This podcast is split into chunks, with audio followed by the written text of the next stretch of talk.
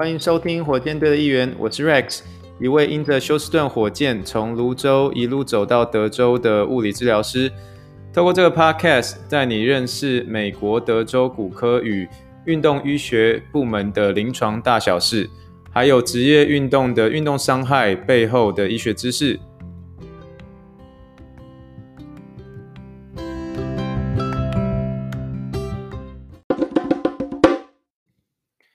今天是十月十八日，是我们第五集的内容。我觉得录 Podcast 是一个非常有趣的过程，因为你可以看到哪里有你的听众。那想不到过去的一周，我们除了有台湾、台北、高雄，还有澳门的观呃听众，呃，我们竟然也看到了有来自于德州达拉斯的听众。Shout out to listeners in Dallas，真的非常谢谢你的收听，哪怕你只是点一下而已，你可能点一下就走了。不过，呃，我们有看到呃来自于 Dallas 的呃听众，非常开心。嗯，这一周美国已经开始开放投票了，很多病人到目前为止也常常在这个阶段会问一些有关于政治性的一个话题。其实，呃，我在这个过程中都是小心的谈话，因为我必须承认，嗯，德州其实有很多非常 into 政治的的的人，呃，德州这部分呃共和党的人很多，相较于我当时在纽约的时候，多半的纽约居民会以民主党为大宗，那一南一北的政治倾向会有很大的不同。呃，其实还是有很多地方，我常常都会觉得非常的熟悉，呃，跟台湾比较起来是非常熟悉的。我还记得美国二零一六年总统大选的时候，我人在纽约，都会听到很多病人在开票当天有要去哪里 party 的一些计划。呃，有一个人我还记得，他坐一种 party bus，是那种在车上的那种派对，呃，很大的 bus 后面。装的都是一些椅子啊，然后中间有这种 party 的这种感觉，然后大家可以走来走去，当然是安全起见，还是大部分是用系上安全带。不过就是一个呃车上派对。那我觉得这个很酷，因为美国开票跟台湾不一样是，台湾开票都是大概开到晚上八九点，那美国开票会开比较久，几乎都开到凌晨。呃，反而很多像这样子的一个开到。呃，凌晨的这件事情反而很适合这种开 party 的这种形式。我记得在台湾大选投票结束后，大约四点左右，就下午四点五点左右，我妈妈都会骑着脚踏车到我们泸州各个的投开票所去看开票。那这种大家凝聚在一起、聚精会神的看选举结果，其实我觉得是一种很兴奋且很有趣的过程。只是台湾没有这么的 party 形式，但开票这样的一个事实却成为一种三五好友可以一起聚会的一个理由，我觉得非常有趣。在临床上有很多病人会问我在哪里念物理治疗的，那英文就会说 Where did you go to your PT school？其实我的基础物理治疗应该是在台湾所学的。所以我都会完整的交代说，我的 PT School 在台湾，但是我分别在匹兹堡大学拿了我的物理治疗硕士，另外在宾州的东部我也拿了我的物理治疗博士，然后在纽约执业三年之后搬到休斯顿。通常病人都还会追问说，为什么要从纽约搬来休斯顿？我的回答都会是说，因为我从小到大都是休斯顿火箭队的球迷。另外一方面，还有在纽约买房子真的太贵了，而且买的房子都是非常小、很密集，诊所也都是这样小而美。可是我追求是比较大的呃运动型的一个空呃治疗空间。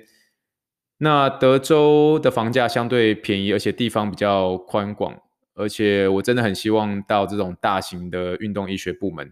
跟着运动员这样追砍跑跳碰。所以我觉得我真的很幸运，我现在在做的真的是我很喜欢做的事情。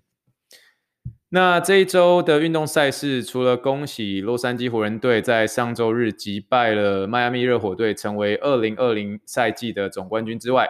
MLB 的国联美联冠军赛也正如火如荼的进行当中。那昨天的美联的冠军赛也已经结束了。呃，必须要聊聊是，我的医院是休斯顿太空人的专属医院，因为呃，就因为这样的原因，所以全医院的一个员工也非常的密紧紧密的在关注呃最近的这些赛程，而且因为正值季后赛，所以员工都可以在季后赛期间。呃，特别是工作任务允许之下，都可以穿上太空人队的球衣或是 T 恤。像我们部门都是每周五可以穿太空人队的球衣，来表示我们对太空人队的一个呃支持跟加油。那虽然前几天我们和光芒队，呃，就是昨天啦，我们和光芒队，呃。对对战的时候，我们在原本零比三的一个绝对落后的一个姿态下，一路追赶三三场，变成三比三平手。那成为继二零零四年红袜队后，首支出现在零比三落后之下，能够追到三比三的职业球队。但很可惜，昨天的 Game Seven 我们最后以四比二输球了啊，很可惜。那光芒队顺利的在二零零八年之后进入了世界大赛，非常恭喜光芒队。但其实聊到太空人，不免要提到我们在今年年初或者说去年年底休赛季的期间，被爆发了二零一七年赛季作弊的丑闻。嗯，其实，在发生的时候，就是电视上新闻还吵得沸沸扬扬的时候，我们公司。其实有一面墙是挂满全部太空人的主力球员的墙，呃，主力球球员的球衣的墙。那这些球员包括是 Jose Altuve、Carlos Correa、George Springer、Alex Bregman 这几个太空人队的主力球员。那我记得还有一天，我带着一个前马刺队的一个选手在做运动的时候，他看到那面墙就直接呛我们说：“啊，You guys got lots of cheaters on the wall，哈。”意思就是说，你们的墙上挂了一大堆骗子的球衣啊！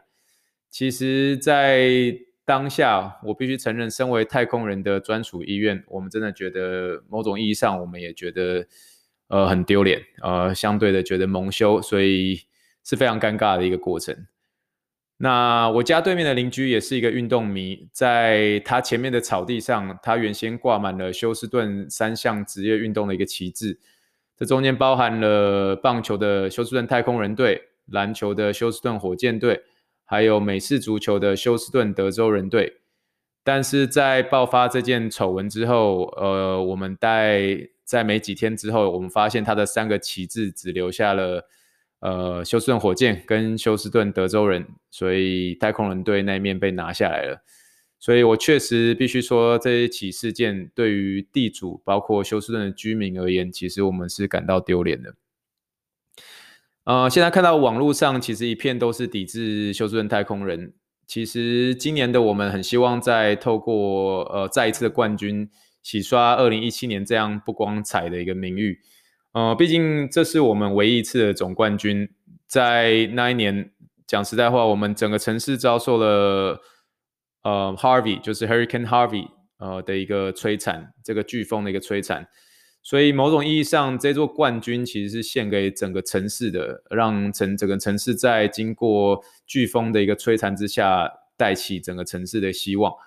嗯，我们身为地主，当然很遗憾，最后有这样的事情发生。我只是觉得媒体的渲染其实也足够了。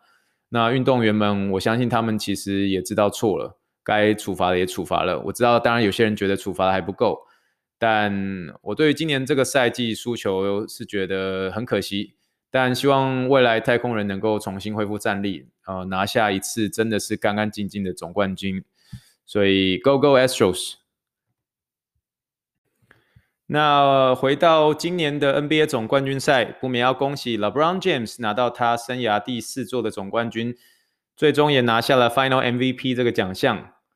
LeBron 其实，在 NBA 当中也算是生化人的首选。会称呼他生化人的原因，不单纯只是因为他的各项数据、体能都相当的惊人，也常时常常会和一些呃 Michael Jordan 啊、Kobe Bryant 这种史上最伟大的几个球员来做比较。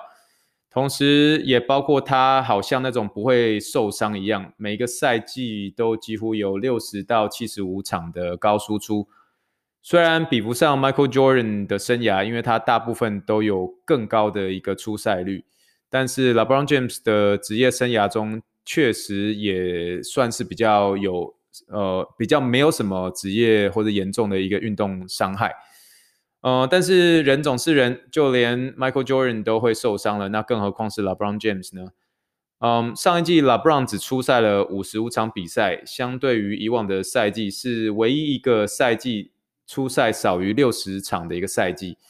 那在那一季当中，他是在圣诞节的大战当中和金钟欧勇士队 （Golden State Warriors） 的对决当中，在地上争球的时候拉伤了他的左大腿的鼠膝部。呃，那当下 LeBron 跟他的防护员说：“I heard a pop”，也就是说他听到了啪的一声。当下大家都担心说是不是一个很严重的一个拉伤。但经过 MRI 的检测之后，发现是很小的鼠蹊部拉伤，算是有惊无险。因为髋关节其实包含了很多组织，如果是只是一个小小的一个拉伤，其实对当下三十四岁的 LeBron 运动生涯来说，不会造成太过巨大的一个影响。所以后来 LeBron James 缺席了一共十八场比赛。那是在耶诞节受伤之后，一直到隔年的一月三十一号才恢复比赛，所以他大概休息了四到五周。那这其实，在当时对他的生涯而言，就是整个球员的生涯而言，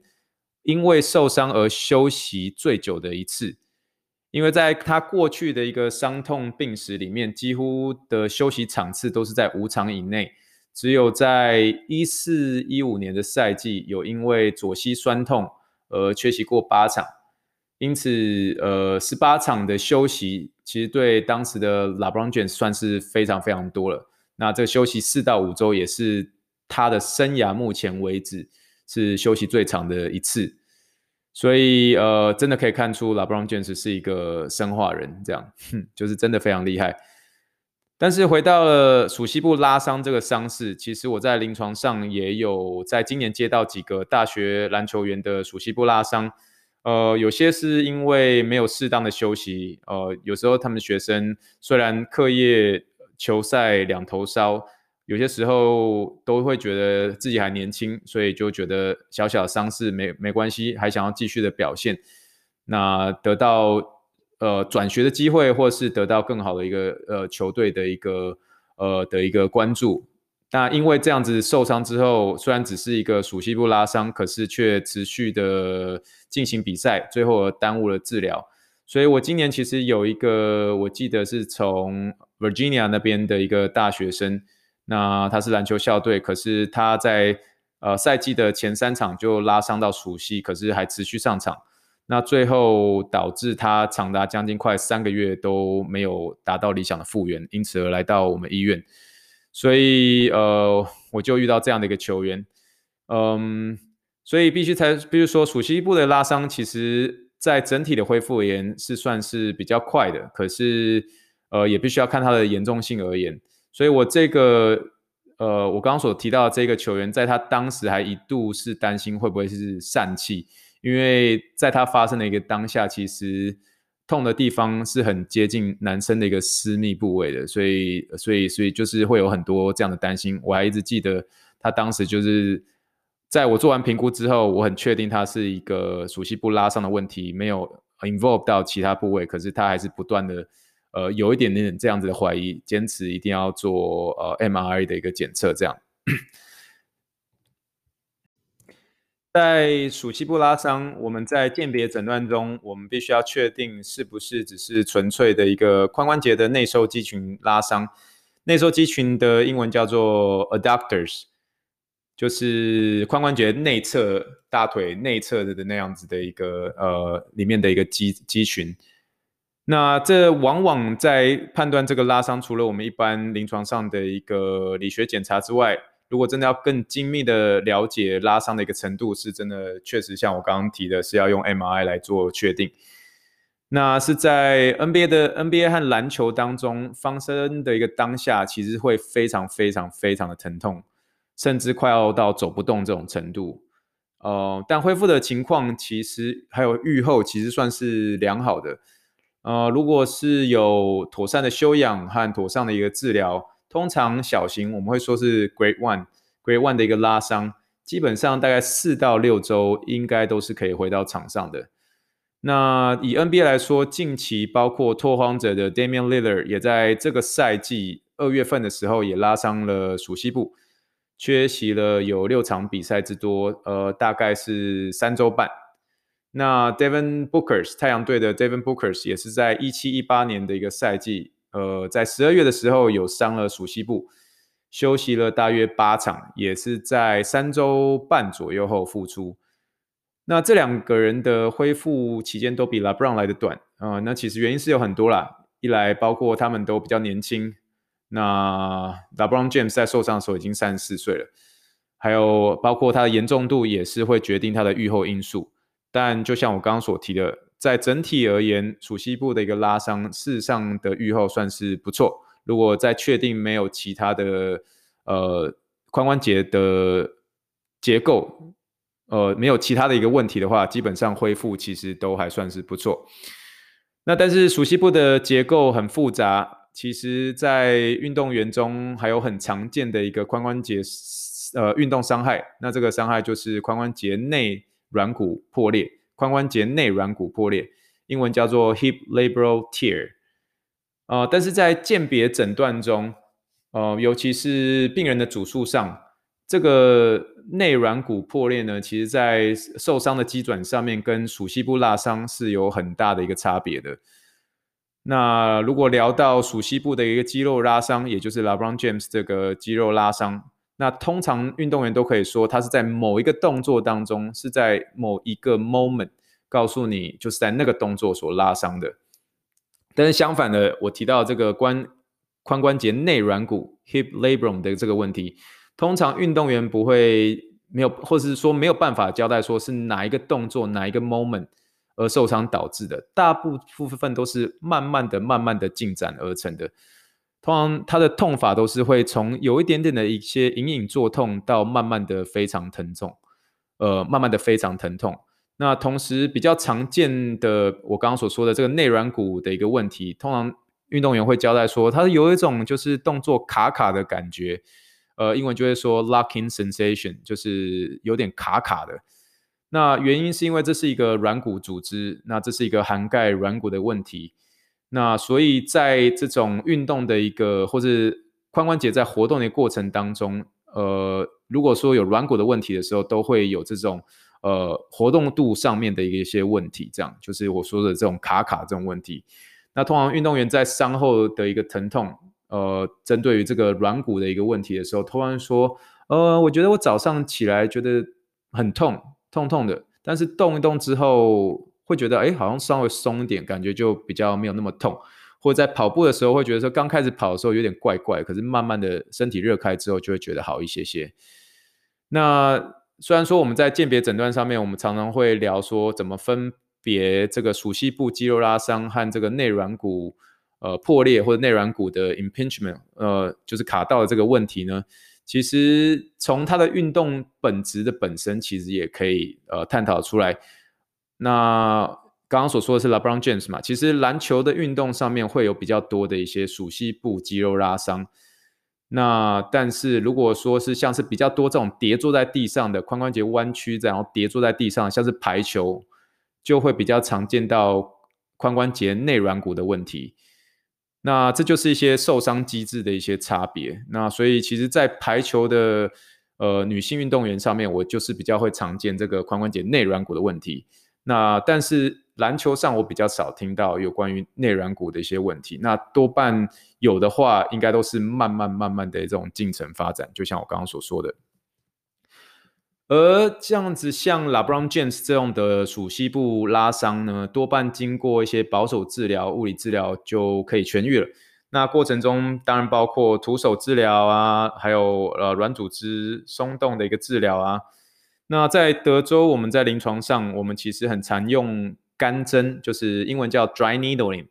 呃，其实就是从中医的针灸而慢慢演进的一种呃西方针灸治疗手法。